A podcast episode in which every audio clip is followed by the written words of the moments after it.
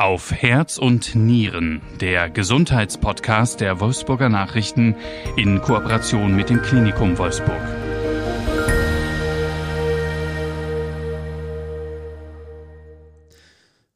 Die Frauenklinik am Klinikum Wolfsburg hat eine neue Chefärztin, Privatdozentin Dr. Mignon Denise Kiewer-Peik. In der neuen Folge unseres Gesundheitspodcasts stelle ich Ihnen Frau Dr. Kiewer-Peik etwas näher vor und ich spreche mit ihr über einen onkologischen Schwerpunkt ihrer Arbeit und über die zweithäufigste bösartige Erkrankung der weiblichen Geschlechtsorgane, über Eierstockkrebs. Mein Name ist Markus Kutscher, ich bin der Redaktionsleiter der Wolfsburger Nachrichten und ich darf heute Frau Dr. Kiewer-Peik ganz herzlich begrüßen. Ich freue mich, dass Sie da sind. Ja, vielen Dank, Herr Kutscher. Frau Dr. Kiefer-Peik, als Ärztin hätten Sie in der Medizin ja viele verschiedene Richtungen einschlagen können. Am Ende haben Sie sich entschieden für die Gynäkologie. Warum war das Ihre Entscheidung?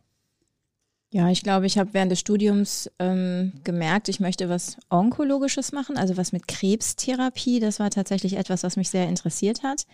Dann habe ich entsprechend so ein bisschen Formulaturen in den Bereichen gemacht. Ich habe auch meine Doktorarbeit in der ähm, inneren Medizin in, zum Leberkrebs gemacht tatsächlich. Und dann hat sich aber immer weiter rauskristallisiert, dass ähm, auch das Operative, also das Operieren, irgendetwas ist, was ich auch sehr gerne machen würde. Und ähm, ja, dann war halt sozusagen die Frauenheilkunde schon relativ naheliegend, weil man da eben beides machen kann. Also mhm. man hat sowohl die medikamentöse Therapie als auch das Operative in einem Fach. Und dann habe ich reingeguckt, äh, sowohl in der Formulatur ähm, und in im PJ, also in diesem letzten Abschnitt, bevor man dann die ärztliche Prüfung Im macht. Im praktischen Jahr, ne? Genau, im mhm. praktischen Jahr. Und es hat mir halt extrem gut gefallen. Und ich habe auch gemerkt, dass ich so rein vom, vom Gefühl mit Frauen besser ins Gespräch komme als mit Männern, also mhm. Frauen als Patienten, also Patientinnen, ähm, habe ich besseren Zugang dazu war für mich einfacher und hat mir einfach besser gefallen. Mhm. Und dann habe ich gedacht, ja, dann gibt's ja eigentlich keinen Grund mehr, warum ich das nicht machen soll. Und dann war ich im PJ auch noch in der Geburtshilfe und habe gedacht, Mensch, das ist aber auch ein tolles, äh, ein tolles Fach und, und ein toller Ausgleich auch zu den, ich sag mal, ernsteren Fällen in der, ähm, in der Gynäkologie, weil man da ja auch viele gesunde Frauen sieht mit gesunden Kindern. Mhm. Und ähm, das hat mir einfach so von der Brand Bandbreite einfach sehr gut gefallen. Mhm. Also es gibt kaum Fach, was so breit ist und was so viel bietet wie die Frauenheilkunde. Mhm. Also das war so ein bisschen der Grund. Mein Grund. Okay. ja, Sie sind ja nun sozusagen die jüngste, also neueste Chefärztin jetzt am Klinikum Wolfsburg, deshalb wollen wir Sie auch ein bisschen ähm, vorstellen. Ähm, Sie sind 45 Jahre jung, in Herne geboren und in Ostwestfalen aufgewachsen. Und später sind sie dann äh, nach Bonn gezogen und das wurde ihr Zuhause.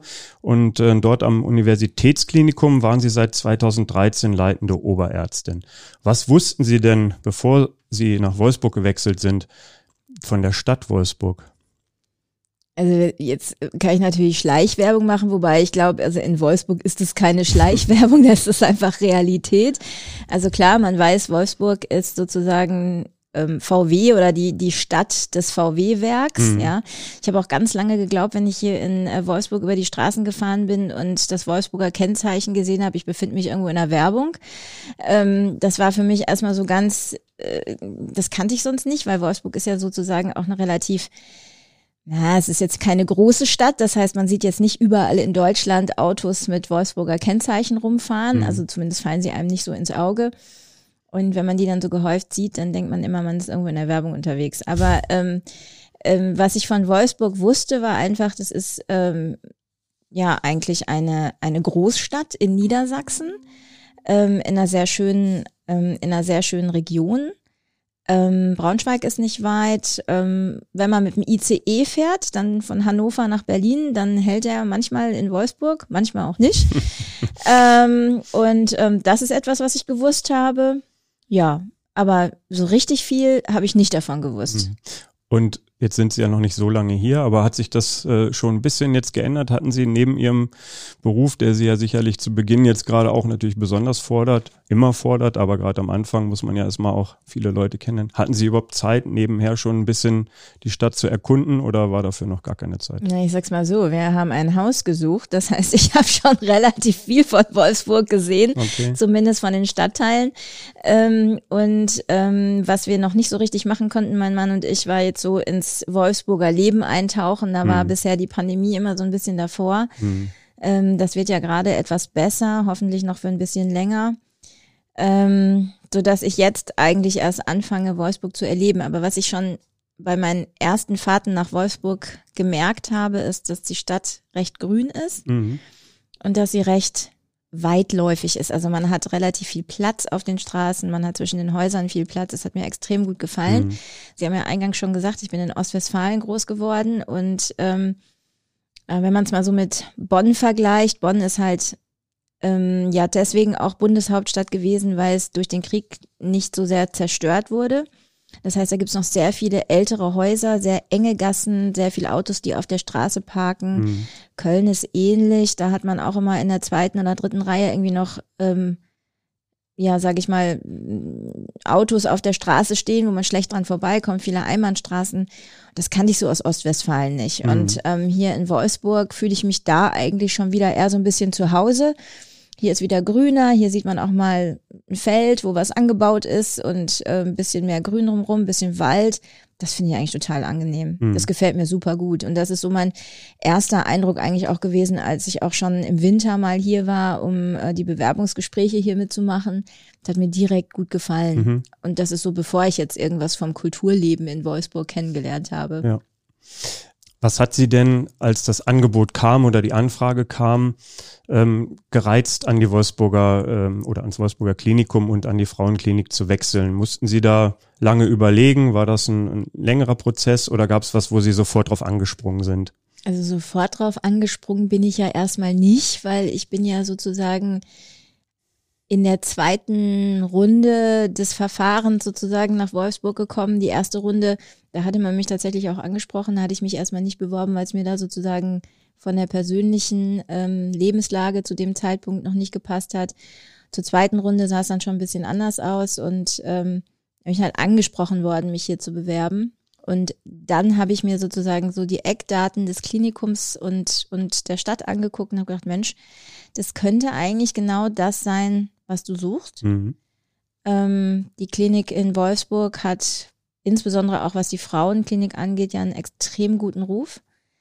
Ähm, Herr Professor Petri ähm, hatte ja, also der Vorgänger sozusagen, der genau, ehemalige der Chefarzt, genau. Chefarzt, hm. Herr Professor Petri hatte gerade was die Dysplasie angeht, also was die Veränderungen am Gebärmutterhals und das Karzinom des Gebärmutterhalses angeht, ja in Deutschland einen exzellenten Ruf. Ist ja wirklich auch ein Vorreiter gewesen, der auch die, ähm, die Krebsvorsorge Strategie in Deutschland ganz ähm, wesentlich mitgeprägt hat und ähm, dementsprechend auch eine sehr, sehr gute und große Abteilung hat. Aber es ist eben nicht nur die Gynäkologie oder die Krebstherapie, sondern es hat auch einen großen Kreissaal. Es ist ähm, mhm. perinatologisches äh, Zentrum vom Level 1. Das heißt, wir können auch die kleinsten Kinder tatsächlich versorgen und ähm, also das war einfach ein Klinikum, was so in seiner Bandbreite sehr, sehr gut aufgestellt ist und mich deswegen eben auch angezogen hat. Hm. Sie haben den verstorbenen Professor Petri angesprochen.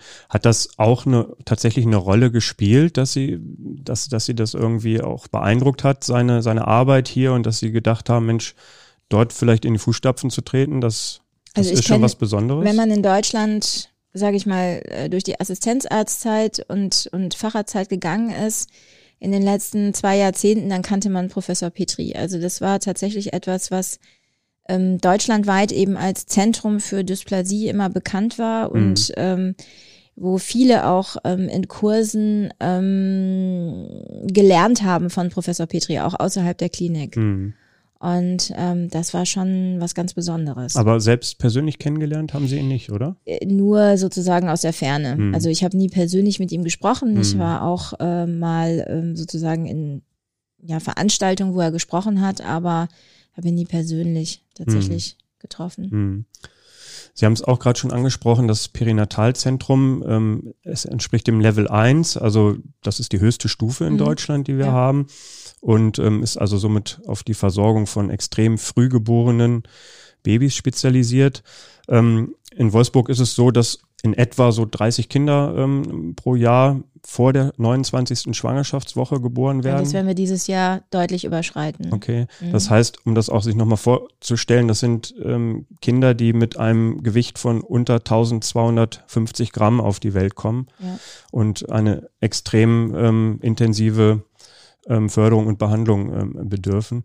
Wie, wie wichtig ähm, ist dieser, dieser, auch dieser Austausch mit ähm, Ihrer Kollegin, Frau Professor Jacqueline Bauer, der, der Chefärztin in der Kinderklinik. Wie wichtig ist Ihnen das? Ja, extrem. Also mhm. es gibt kein perinatologisches Zentrum ohne die Zusammenarbeit der Neonatologen mit den Geburtshelfern. Mhm. Das kann es nicht geben.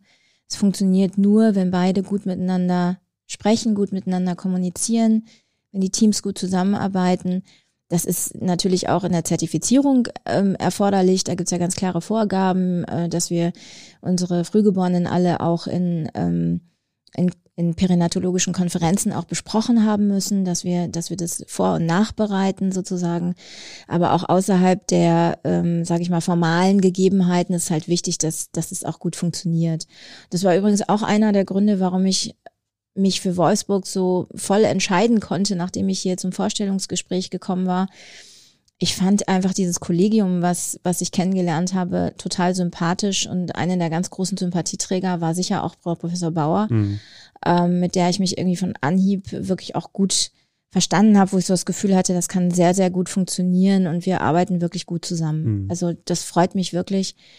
Ähm, das ist schon ein tougher Job, ähm, den die Neonatologen da auch haben. Man muss sich auch vorstellen, also beispielsweise einer der häufigen Gründe ist ja, dass ein Kind eine Infektion hat oder ähm, dass es Mehrlinge sind. Das sind häufige Gründe dafür, ähm, dass, dass Kinder früh geboren werden. Mhm. Ja. Und ähm, das ist schon Stress für die Kinderärzte. Ne? Mein Job ist so ein bisschen beendet, wenn dann sozusagen die Geburt vorbei ist, aber dann fängt es ja für die Kinderärzte erst an. Mhm. Und natürlich kann man drei, vier Entbindungen hintereinander machen, aber für die Kinderärzte ist halt dann auch wichtig, dass sie die Zeit haben, die Kinder zu versorgen, sich zu kümmern. Und da das Kinder sind, die danach häufig eben auch auf die Intensivstation gehen, auf die neonatologische Intensivstation, ist das eben nicht mal eben in einer halben Stunde nach der Geburt abgearbeitet, sondern da fängt es für die Kinderärzte wirklich an. Die sind dann Stunden damit beschäftigt, dieses Kind dann auch sozusagen erst zu versorgen. Mhm damit es dann auch über die nächsten Wochen gut kommt. Mhm. Und da brauchst halt echt auch gute Absprachen im Team. Mhm. Ja. ja. Wir sprachen drüber schon. Die Leistungen einer Frauenklinik sind sehr umfangreich, also von der Geburtshilfe bis zur Behandlung von ähm, onkologischen, also Krebserkrankungen. Ähm, das Thema, über das wir heute sprechen wollen, ist die Versorgung von Patientinnen mit Eierstockkrebs. Das klingt erstmal äh, nicht ganz so geläufig, aber warum ist Ihnen dieses Thema so wichtig? Eierstockkrebs ist eine wirklich schwierige Erkrankung aus meiner Sicht, ähm, weil sie sich häufig erst sehr spät bemerkbar macht. Also die meisten Patienten, die an Eierstockkrebs erkranken, erfahren das erst in einem Stadium, wo der Krebs sich im Bauchraum schon ausgebreitet hat.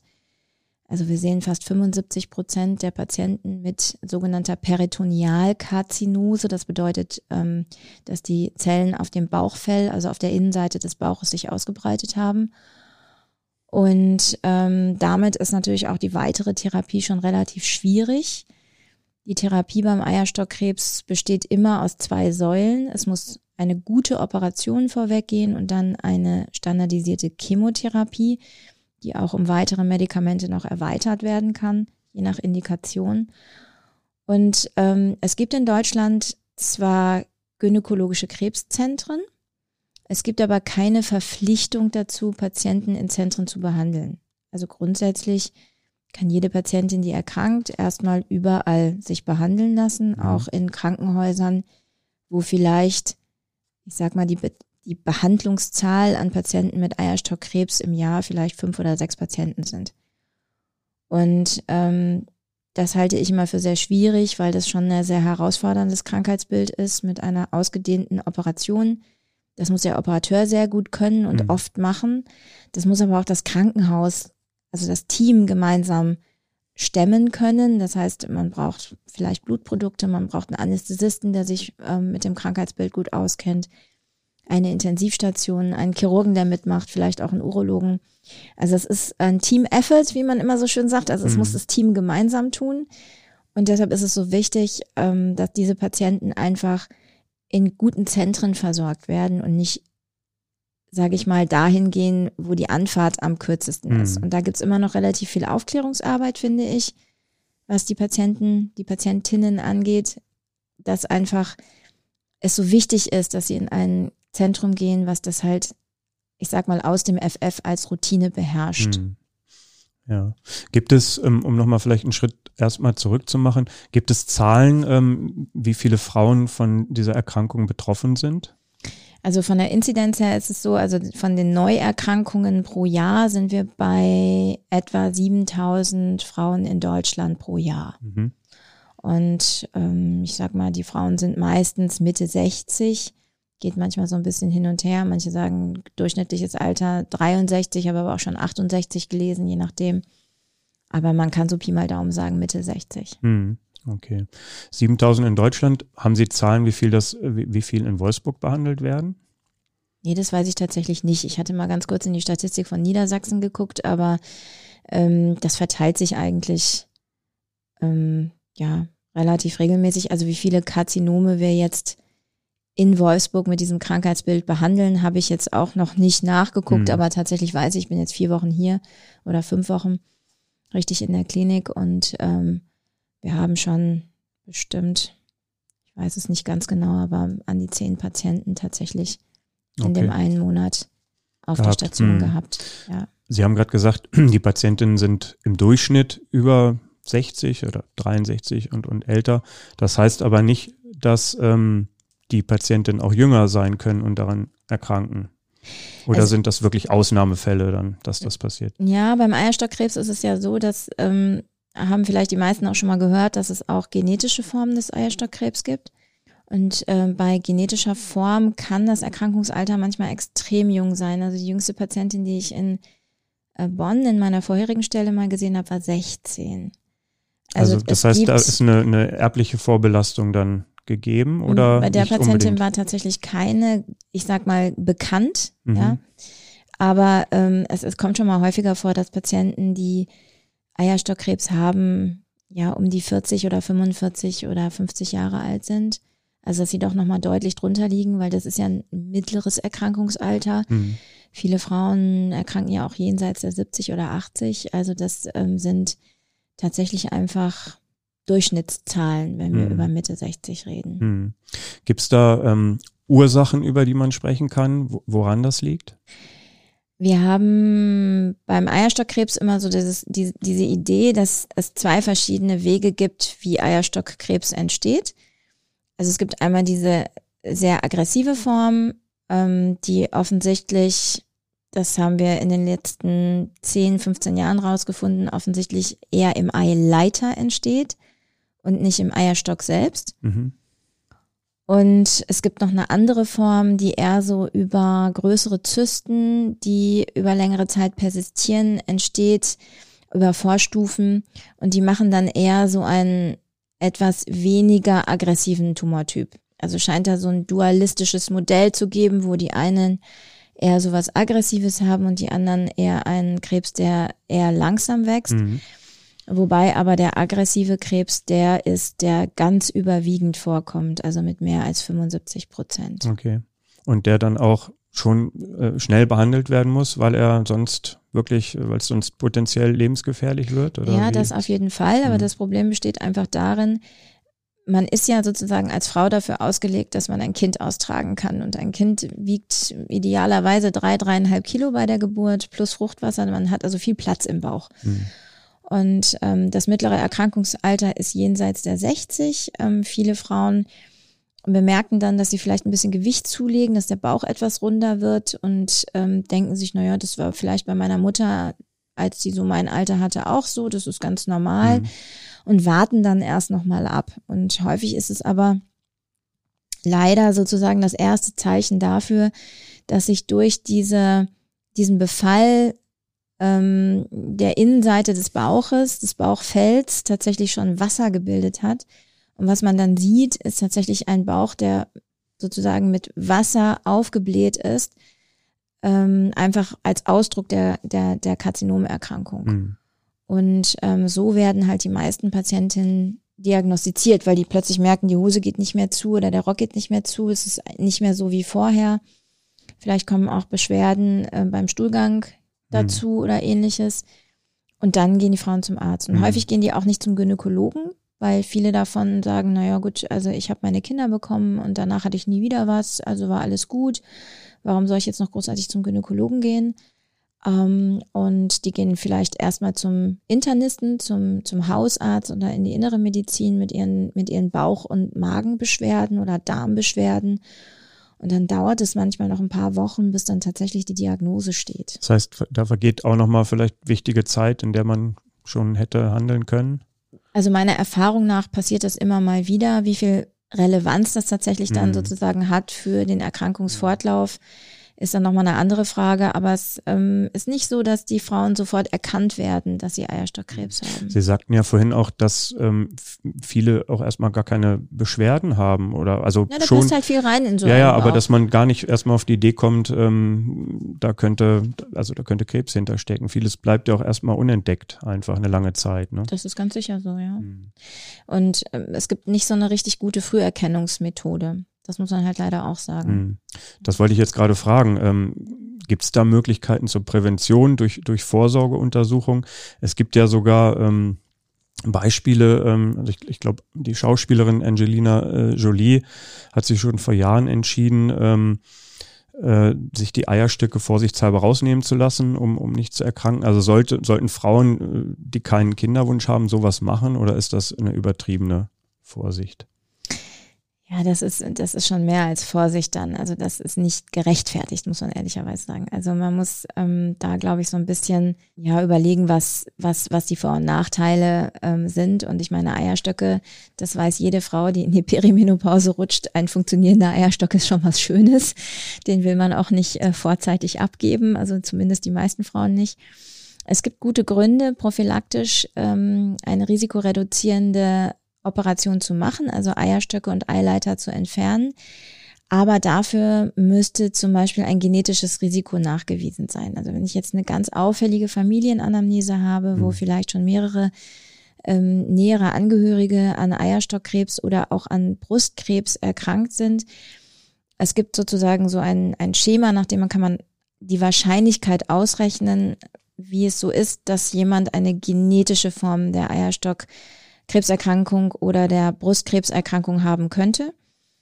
Und ähm, oder er ist Angehöriger von jemandem, bei dem es schon getestet wurde. Mhm. Dann gibt es ähm, auch nach dem deutschen Gesetz sozusagen die Möglichkeit, diese Patientin zu testen. Mhm. Und wenn man dann eine Mutation findet, in den sogenannten BRCA1 oder 2 Gen, so wie bei Angelina Jolie, dann kann es dann gibt es die Möglichkeit, dann kann es indiziert sein, die Eierstöcke und die Tuben prophylaktisch zu entfernen, ab einem bestimmten Alter. Ja. Also man würde das auch nicht bei einer ganz jungen Patientin machen. Mhm. Aber ich sag mal, ab dem 40. Lebensjahr oder ähm, ich sag mal, wenn die Mutter schon mit 35 vielleicht erkrankt ist, vielleicht auch noch eher, mhm. In Abhängigkeit davon könnte man der Patientin das anbieten. Ja. Aber das muss schon ziemlich eng indiziert sein. Das macht man nicht aus Sorge. Klar. Da muss schon wirklich was Greifbares mhm. dahinter stehen. Mhm. Aber nochmal zurück, also diese Präventionsmöglichkeit, wie es ja beim Brustkrebs der klassische Fall ist, sowas gibt es beim Eierstockkrebs nicht wirklich. Also da gibt es jahrelange Versuche, ähm, ein Screening sozusagen herzustellen, mhm. so wie beim Brustkrebs oder eben auch ganz klassisch beim Gebärmutterhalskrebs. Der Gebärmutterhalskrebs ist das beste Beispiel, da kommt man einfach dran, der Abstrich tut keinem weh, er ist auch, ich sag mal, von der Krankenkasse gut zu bezahlen. Also das ist alles kein Ding, das kann man gut machen. Und wenn man es in einer Vorstufe findet, dann kann man es mit einer ganz einfachen zehn Minuten kleinen Operation behandeln und danach ist das Risiko fast wieder auf Null gesetzt. Ähm, beim Eierstock ist es ein bisschen anders. Da gibt es ganz viele Versuche mit Tumormarker, Ultraschall, mit ganz langen Fragelisten für Symptome bei der Patientin, ähm, irgendwie dran zu kommen, dass man einerseits die Patientin, die positiv ist, also die wirklich Eierstockkrebs hat oder ein Risiko hat, zu identifizieren und andererseits aber nicht alle anderen Frauen zu beunruhigen oder unnötige Eierstockentfernungen zu verursachen, weil man ähm, zu viele Patienten mit einem Test unspezifisch erkennt. Und ähm, das ist bisher nicht gelungen. Mhm. Also bisher ist, gibt es keine richtige Testmethode in welcher Kombination auch immer, die uns erlaubt, sicher zu sagen, diese Patientin hat eine Vorstufe oder hat Eierstockkrebs im Frühstadium und diese Patientin ist gesund. Mhm. Das ist uns bisher okay. nicht gelungen. Okay, das heißt, ähm, ja, irgendwann merkt man, es stimmt was nicht und dann ähm, muss gehandelt werden und dann kommen die Patienten auch zu Ihnen und dann steht eine Behandlung an. Sie hatten es kurz schon angedeutet. Welche Möglichkeiten gibt es? Also es gibt Medikamente auf der einen Seite, auf der anderen Seite muss aber vielleicht auch operativ eingegriffen werden. Schildern Sie doch mal, wie da so die Bandbreite ist bei der Behandlung.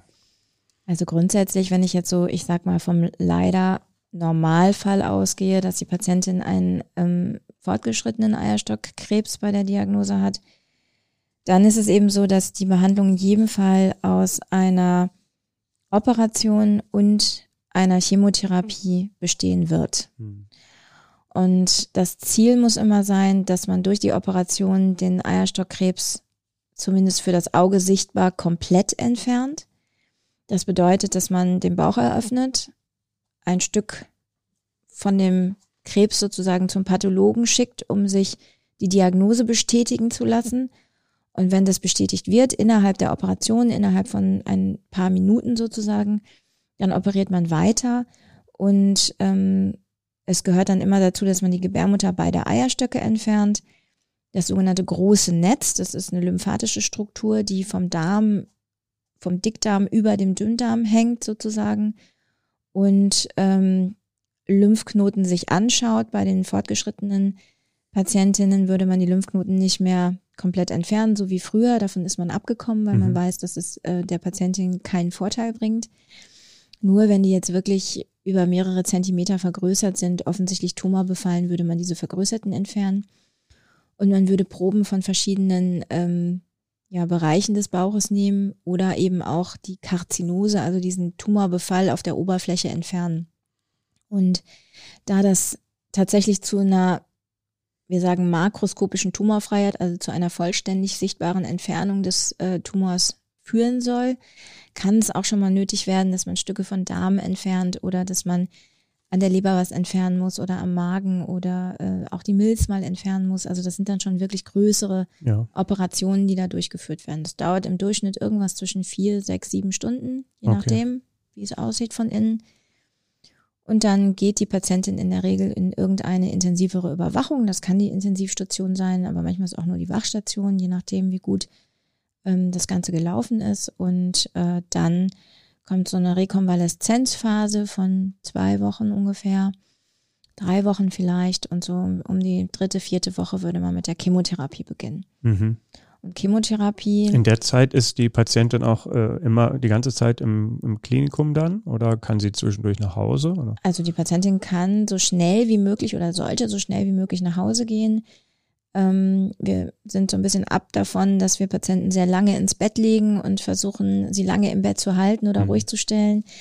Ähm, wir versuchen schon, dass die Patientin nach der Operation schnell wieder essen kann, dass sie also nicht so lange praktisch nüchtern ist, weil wir wissen, dass das einfach ähm, auch, sage ich mal, für die Heilung belastend ist und versuchen die Patientin möglichst schnell zu mobilisieren und wieder auf die Füße zu bekommen. Mhm. Dazu kann auch gehören, dass man durchaus mal ein bisschen mehr Schmerztherapie macht. Also mir ist lieber etwas mehr Schmerzmedikamente, aber schnell wieder auf den Füßen, als im Bett ausharren, weil man Angst vor den Schmerzen hat.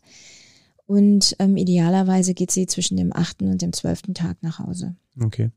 Nun haben wir jetzt ja über den schlimmsten Fall, sage ich mal, gesprochen. Also wenn, wenn solche großen Operationen sind, es muss ja nicht gleich ganz so extrem mhm. sein.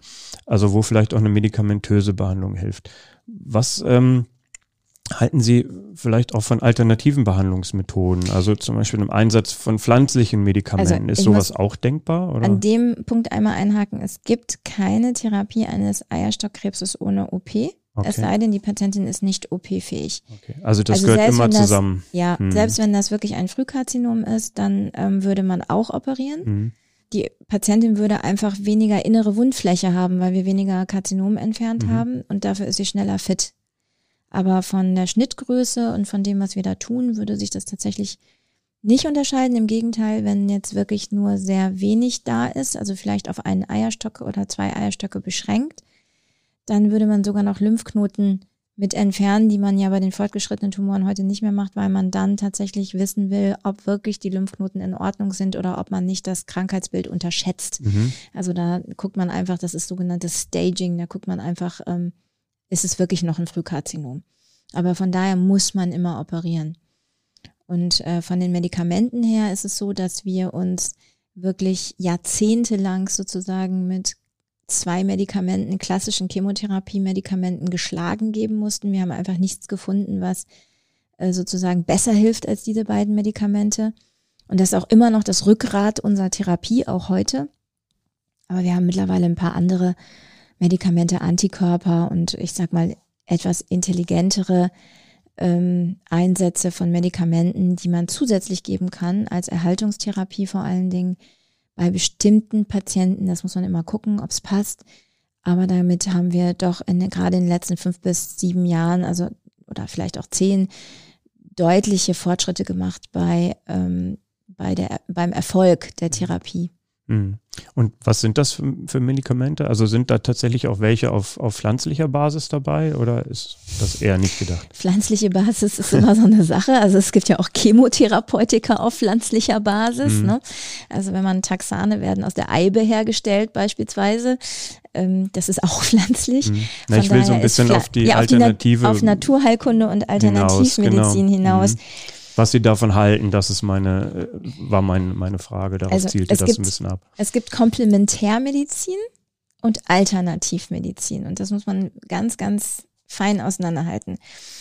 Also Alternativmedizin ist für mich eine Therapie, die die Schulmedizin ungerechtfertigterweise ersetzt und die Patientin sozusagen auf einen, auf einen Pfad leitet, wo sie statt der schulmedizinischen Variante, die ihr geholfen hätte, etwas macht, für das sie im schlimmsten Fall auch noch viel Geld bezahlt, ähm, was aber weder wissenschaftlich erwiesen ist, noch was ihr gut tut. Okay. Ja? Also Kom das besser nicht. Nee, das besser nicht. Mhm. Und Komplementärmedizin ist etwas, was im Gegensatz, jetzt wird es ein bisschen haarig, im Gegensatz zur Supportivmedizin ist komplementär etwas, was vielleicht auch nicht 100% wissenschaftlich erwiesen ist, was aber ich sag mal, im Einsatz gute Ergebnisse gezeigt hat und von dem wir zumindest sicher sind, dass es der Patientin nicht schadet. Mhm. Ja, etwas, was man also zusätzlich einsetzen kann, um ähm, die Umstände vielleicht der Therapie, der schulmedizinischen Therapie besser zu machen. Mhm. Wenn wir richtig harte Daten haben, also wenn wir sagen können, wenn wir das machen, das hilft in den und den Fällen mit der und der Wahrscheinlichkeit, also wenn wir echte wissenschaftliche Erkenntnisse haben, dann nennt man das Supportivmedizin, weil dann sind wir schon wieder im schulmedizinischen Bereich. Ne? Also ein klassisches Beispiel, wenn eine Patientin unter einer Chemotherapie jetzt ganz, ganz wenig Blutzellen hat, dann könnte es sein, dass man ihr etwas gibt, was die Blutbildung fördert. Diese Medikamente sind ganz hart geprüft ähm, und nennen sich Supportivmedizin. Mhm. Wenn ich jetzt ähm, zum Beispiel eine Misteltherapie mache, bei Patienten mit einer metastasierten Krebserkrankung, dann ähm, habe ich da auch ein Medikament, was vielen Patienten gut hilft. Also die haben wirklich ein besseres Lebensgefühl unter der Misteltherapie beispielsweise. Kann mir aber relativ sicher sein, dass ich zumindest nichts falsch mache mit der Misteltherapie. Und ich weiß, bei einzelnen Entitäten die Mistel ist so ein bisschen appetitanregend, sie bringt so ein bisschen Wärme in den Körper. Viele Frauen finden das als sehr, sehr angenehm, weil Krebserkrankten ist häufig wirklich kalt und der Appetit lässt nach. Mhm. Und das sind so Dinge, mit denen kann ich unterstützen. Da gibt es aber außer ein paar wenige wissenschaftliche Daten auch nichts Breites, ne? also keine hochwertigen Daten. Okay. Und auf der anderen Seite habe ich aber, ich sag mal, Scharlatane, die vielleicht mit, ähm, mit obskuren Geschichten der Patientin hart gesagt das Geld aus der Tasche ziehen. Ähm, und im schlimmsten Fall wendet sie sich dann auch noch von der Schulmedizin ab und ähm, hat dann eigentlich eine schlechtere Prognose, eine, also einfach schlechtere Ausgangslage und verpasst eigentlich so das Fenster, wo man ihr schulmedizinisch gut hätte helfen können. Hm. Okay.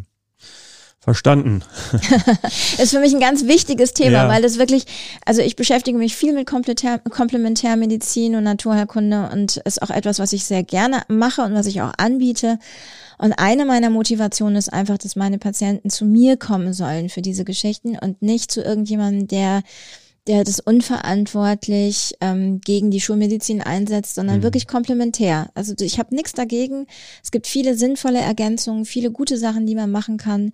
Ähm, aber ich beschäftige mich damit und ich weiß, dass ich damit jetzt nicht den Erfolg der Chemotherapie gefährde, sondern wirklich die Patientin unterstütze. Mhm. Das ist mir wichtig. Ja. Ist angekommen, zumindest bei mir und ich hoffe auch bei unseren Hörerinnen und Hörern. Ähm, letzte Frage jetzt noch zu dem ähm, Komplex. Ähm, wenn die Frauen sozusagen im Krankenhaus behandelt wurden und auf dem Weg der Besserung sind. Wie geht's dann weiter? Welche Unterstützung bekommen die Frauen dann, ähm, was vielleicht dann nicht mehr genau ihre Arbeit äh, so betrifft, aber wie geht's dann weiter, bis sie sozusagen wieder ja, gesund sind? Also das ist ja so der Gedanke der Zentrumsbildung eigentlich, ähm, dass man einer Patientin, wenn sie durch diese schwere Zeit durchgehen muss, ein Konzept bietet. Also dass man ihr nicht nur die Operation und die Chemotherapie gibt, sondern dass man sie einbettet eigentlich in, ich sag mal, in ihren Bedarf. Also dass, dass der Bedarf gedeckt wird. Und da gibt es ganz viele Dinge. Also da gibt es psychosoziale Fragen, da gibt es, ähm, da gibt es also auch manchmal ganz ganz blöd die Grundsicherung, ja. Also äh, jetzt bin ich plötzlich krank, ich kann nicht mehr arbeiten, ich war vorher selbstständig. Was mache ich jetzt? Mhm. Ne? Dann gibt es ähm, eben auch die äh, Sozialarbeiterinnen, die dann sozusagen beraten. Oder ähm, jemand hat eine schwere Belastungsreaktion unter dieser Krebsdiagnose, dann, mhm. dass man irgendwie Psychologinnen hat, die dann eben auch ähm, da, da helfen können und vielleicht aber auch schon vorher erkennen, wer braucht vielleicht mehr Zuwendung, wer droht zu dekompensieren kompensieren und bei wem mache ich nur ein ressourcenförderndes Gespräch. Also ich spreche mit der Patientin über das, was sie jetzt mit sich selber und mit ihrer Familie machen könnte und bringe die damit schon mal auf einen guten Weg.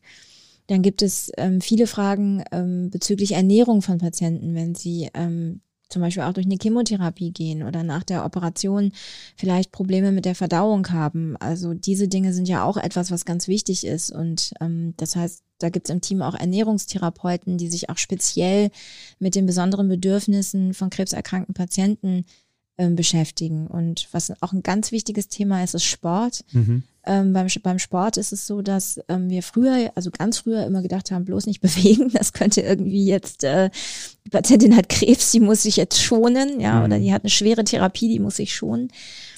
Mittlerweile komplett geändert. Total. Ne? Also mhm. mittlerweile wissen wir wirklich, dass Bewegung, aber auch Muskeltraining tatsächlich etwas ist, was ähm, die Therapie extrem unterstützen kann und eben auch so gegen diese therapieinduzierte oder krebsinduzierte Müdigkeit, also wir nennen das Fatigue, ja, mhm. ähm, gut, sehr gut helfen kann. Also jeder ist mal müde, wenn er nicht geschlafen hat, aber wenn ich trotz acht Stunden im Bett morgens aufstehe und immer noch nicht kann und, und, und so richtig erschlagen bin und das so ein Dauerzustand wird, dann nennt man das Fatigue. Und diese Bewegung, wenn man das sozusagen überwindet und in Bewegung kommt, ist eines der besten Mittel, die wir kennen gegen Fatigue. Aber da muss auch in den Köpfen bei vielen Patienten noch so ein bisschen was passieren, mhm. weil das einfach ähm, etwas ist, was in der Gesellschaft noch nicht so richtig angekommen ist, dass man denkt, ähm, dass Krebserkrankte auch metastasierte Patienten tatsächlich noch Sport betreiben sollten oder, oder, oder das auch gut machen können, dass es keinen Grund gibt, ähm, das, das, das nicht zu machen oder mhm. darauf zu verzichten. Mhm. Und man sich ja. auch nicht selber damit schaden kann. Dann. Genau. Mhm. Also man muss natürlich gucken, also wenn man jetzt Probleme mit den Knochen beispielsweise hat, mit Stabilität in irgendeiner Form, das sollte natürlich nicht sein, da muss man vorher mal mit dem Arzt vielleicht sprechen, aber ähm, ansonsten ist das sicher eine gute Idee. Mhm. Also sich auch dann weiter zu bewegen und, und, und es ist auch ein sozialer Faktor dabei. Also da gibt es natürlich Klar. auch. Man kommt einfach, ja mit anderen Menschen genau, zusammen und kann sich Wichtiges. austauschen. Ne? Das, Auf jeden Fall. Mhm. Ja, Im Austausch Selbsthilfegruppen sind so ein Thema. Mhm. Selbsthilfegruppen sind natürlich für jeden zugänglich, aber wir versuchen natürlich im Zentrum auch mit den Selbsthilfegruppen zusammenzuarbeiten und mit ihnen Konzepte zu entwerfen, wie wir auf Patienten zugehen können. Ähm, das sind alles so Zentrumsaufgaben, die man eigentlich hat, um eine Patientin gut, ich sag mal, einzubetten und sie in der Situation auch abzufangen. Mhm. Noch ein großes Thema sind Kreativangebote. Kreativangebote ist, ich sag mal, noch relativ neu, wobei ähm, Leute, die sich damit beschäftigt haben, wissen das schon sehr lange. Also malen, schreiben oder auch tanzen oder oder was auch immer in der Gruppe. Ähm, expressives Schreiben ist etwas, was ähm, was manchmal angeboten wird. Ähm, das sind alles so Dinge, wo man auch viele Patienten mit in einer guten Art und Weise beeinflussen kann und und und ihnen in der Krankheitsbewältigung eben auch gut helfen kann. Okay, interessant. Vielen Dank ähm, erstmal für den Abschnitt. Ähm, zum Abschluss, wir sind jetzt schon am Ende unseres Gesprächs angelangt, so schnell schon wieder. Habe ich noch zwei persönliche Fragen. Zum einen, ein bisschen haben wir Sie ja schon kennengelernt. Ähm, was ich noch nicht gefragt habe, ist, was Sie denn so in Ihrer Freizeit machen. Für wen oder was schlägt denn da Ihr Herz? Also wenn ich jetzt nicht sofort sage für meinen Mann, dann kriege ich gleich Haue. ähm, nein, ähm, am Ende des Tages, ähm, ich habe einen Hund und ähm, ich reite sehr gerne.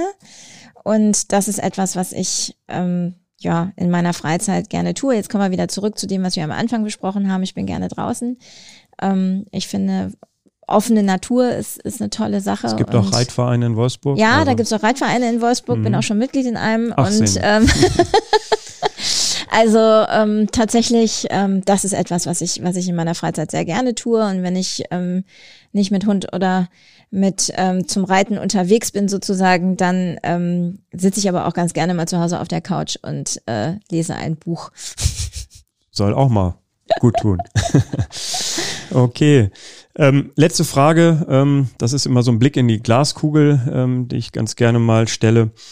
Was glauben Sie, welche Krankheit wird in etwa zehn Jahren oder nach zehn Jahren besiegt sein? Also Sie sind nicht der Erste, der mir diese Frage stellt und ich weiß immer noch keine Antwort. Also tatsächlich, ähm, also da kann ich jetzt auch noch zehn Minuten drüber nachdenken. Ich weiß es einfach nicht. Ähm, ich habe immer die Hoffnung, dass irgendwann vielleicht wir mal so weit sind, dass wir gezielt solche Sachen machen können wie Organe im Glas züchten oder so. Also das finde ich ist so eine intelligente Geschichte, wo man sagen kann, das wäre doch mal was. Wir haben einen eklatanten äh, Mangel an, an, an Spendern mhm. und äh, viele, viele Menschen, die wirklich auf ähm, auf ihr Impl äh, auf ihr Transplantat warten und ähm, vielleicht sogar das nicht erleben, dass ihnen jemand ein Organ zur Verfügung stellt. Und das wäre so, das wäre mein Wunsch.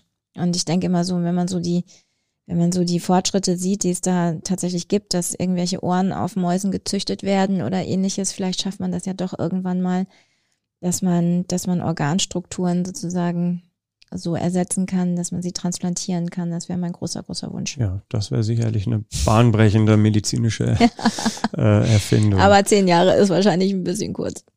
Wer weiß. Frau Dr. Kiva-Peik, vielen Dank für das sehr interessante Gespräch. Vielen mhm. Dank, dass Sie hier waren. Dankeschön. Ja, und ähm, wenn Sie auf den Geschmack gekommen sind und noch Lust auf weitere Gesundheitsthemen haben, dann gucken Sie doch mal bei uns auf die Internetseite www.wolfsburgernachrichten.de. Da gibt es noch ähm, weitere Themen, zum Beispiel geht es da um Schlaganfall, Brustkrebs, Notaufnahme, Herzschwäche, Galle, Allergien oder auch Krampfadern. Vielen Dank fürs Zuhören und tschüss bis zum nächsten Mal.